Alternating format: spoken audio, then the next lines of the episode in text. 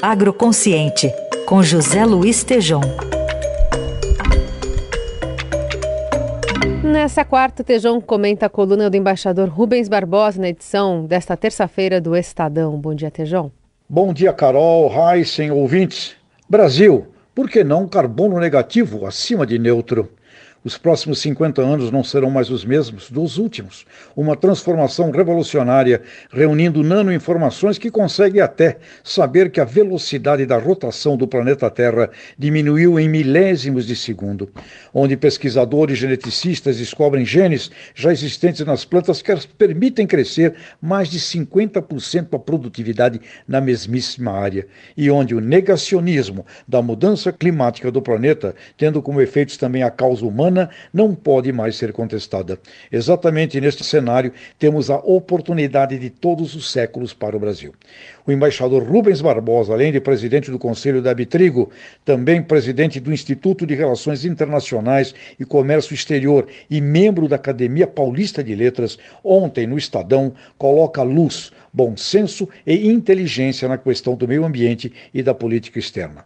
Nas palavras do embaixador Rubens Barbosa, abre aspas, pela primeira vez na história, o Brasil ocupa a posição de visibilidade e influência na mais importante e estratégica questão global para o futuro da humanidade, fecha aspas. Na mesma linha, o presidente da Embrapa, Celso Moretti, inclui mudança climática como um dos quatro fatores essenciais do Aravante, ao lado de sustentabilidade digital e biotecnologia.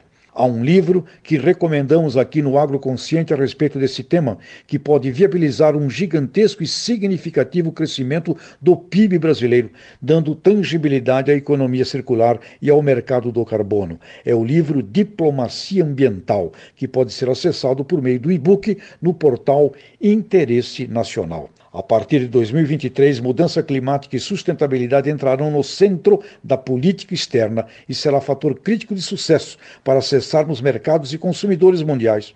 Não só para vender, mas também para estabelecer acordos de trocas científicas e tecnológicas inovadoras com todos os demais centros de pesquisa do planeta. No campo das sementes, ouvintes, da genética, da biotecnologia, a revolução será a um nível de precisarmos cada vez menos terras, obtendo produtividade exponencialmente superior às atuais e também com sementes que já tragam dentro de si os ingredientes conectados à saúde humana e dos animais. O agronegócio do futuro será chamado de um sistema de saúde em todos os sentidos e caminha para ser um legítimo complexo de agrocidadania, onde, em megalópolis como uma grande São Paulo, a agricultura vertical, a agricultura local serão decisivas para a saúde ambiental e humana dos seus habitantes mais do que carbono neutro ou zero. Por que não o Brasil, uma sociedade de carbono negativo?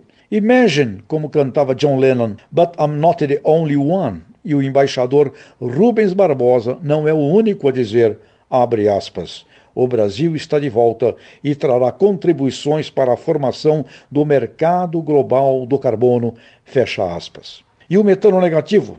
Sem dúvida, transformando lixo em luxo da bioenergia limpa.